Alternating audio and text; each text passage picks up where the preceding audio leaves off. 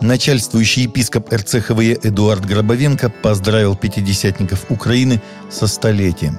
Служитель пожелал обильных Божьих благословений, Божьих перспектив, достижения недостигнутых и поблагодарил за многих миссионеров, которых Церковь Украины отправила в Россию и другие страны – Спасибо за яркий пример глубочайшего посвящения Господу. И спасибо Господу за то, что мы вместе исполняем великое поручение и проповедуем Евангелие по всему лицу земли, сказал епископ Гробовенко.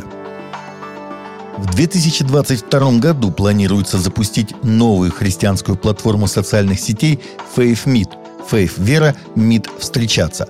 Она позволит пользователям во всем мире обмениваться христианским контентом с помощью нескольких кликов – Основатель платформы FaithMeet Годвин Роуз Сэмюэл сказал, что хотя такие платформы, как Instagram, Facebook, Twitter размещают определенный христианский контент, но этого часто недостаточно. Он задумал и создал FaithMeet в 2021 году как способ предоставить христианам доступ в виртуальное пространство только для христианского контента без каких-либо светских отвлечений. Антонио Сабата-младший, один из актеров четвертой части популярной франшизы «Бог не умер, мы люди», заявил, что христиане должны полагаться на Иисуса Христа каждый раз, когда их права находятся под угрозой. Фильм выйдет в прокат 4 октября. Сюжет фильма отражает события, которые в последние годы попали в заголовки национальных газет, связанных с борьбой за свободу слова и религиозные свободы как фундаментальное право в воспитании и образовании детей. Госсекретарь Святого Престола выразил обеспокоенность в связи с очередным витком ядерного перевооружения после учреждения нового военного блока AUKUS с его программой строительства и развертывания атомных подводных лодок в Индийском и Тихом океанах, пишет «Седмица» со ссылкой на Catholic News Agency. Кардинал Пьетро Паролин, выступая перед журналистами, категорически заявил, что Святой Престол выступает против перевооружения – все прошлые и нынешние усилия Святого Престола направлены на ограничение, нераспространение и уничтожение ядерного оружия, ибо оно не обеспечивает поддержание мира и безопасности во всем мире, а напротив, только повышает опасность для всеобщего мира и порождает все новые и новые конфликты. Кампания по продвижению и пропаганде вакцинации от COVID-19 в России провалилась, поскольку многих людей не удалось убедить в необходимости прививки. Об этом в эфире телеканала «Россия-24» заявил митрополит Волоколамский Ларион. «Мы уже полтора года живем в условиях пандемии, мы первыми изобрели вакцину от коронавируса, но до сих пор у нас вакцинировано около трети, даже чуть меньше трети населения нашей страны. О чем это говорит – это говорит о том, что кампания по продвижению вакцинации, по пропаганде вакцинации по большому счету провалилась, сказал митрополит Иларион, которого цитирует РБК. Евреи по всему миру вечером в понедельник встретили праздник Симхат Тора, завершение годового цикла чтения Торы, священной книги иудаизма. Дата считается самой веселой в религиозном календаре.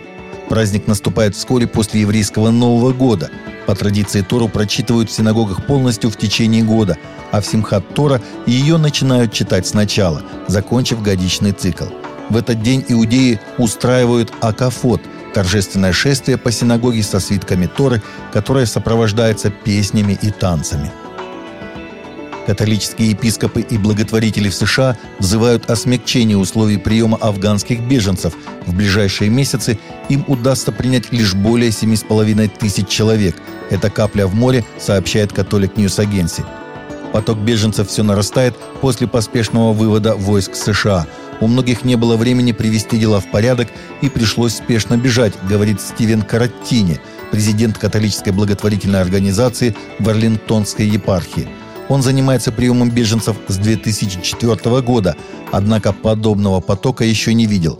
Ситуация по-настоящему травмирующая, признает благотворитель.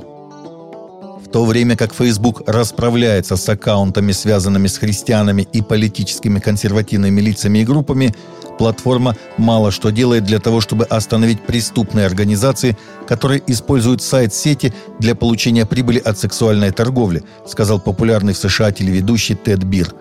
Связь между торговлей людьми и наркокартелями в социальных сетях является гигантской проблемой, подтвердил он в интервью CBN News. Я был одним из членов Совета основателей Национальной коалиции по борьбе с сексуальной эксплуатацией и знаю, насколько сильна эта проблема и ее распространение в соцсетях», — сказал он. Еврейский предприниматель и его жена Равин пожертвовали 18 миллионов долларов, чтобы помочь главным образом врачам-христианам, которые работают в Африке, оказывая необходимую медицинскую помощь африканцам в рамках работы медицинских миссий. Их пожертвования считаются самым большим частным даянием за всю историю христианским медицинским миссиям. Супружеская пара из Нью-Йорка была названа одним из крупнейших частных инвесторов христианских медицинских миссионеров в Африке, продолжая жертвовать большие суммы на медицинскую помощь в африканских странах.